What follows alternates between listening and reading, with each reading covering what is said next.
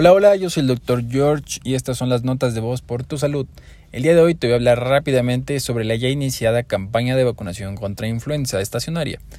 Debes de saber que la vacuna contra influenza se aplica todos los años en la temporada invernal, principalmente iniciando desde octubre hasta marzo. Así que acude a tu centro de salud más cercano, hospital o centro de vacunación de tu ciudad o población para aplicarte la vacuna contra influenza.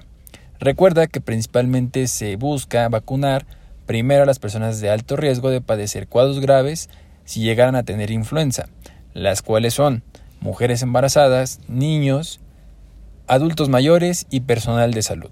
No dejes pasar esta oportunidad y acude a vacunarte cuanto antes para que estés protegido todo este invierno. Yo soy el Dr. George y espero que estés muy bien. Ayúdame a compartir esta nota de voz para que más personas se entere de esta información. Bye.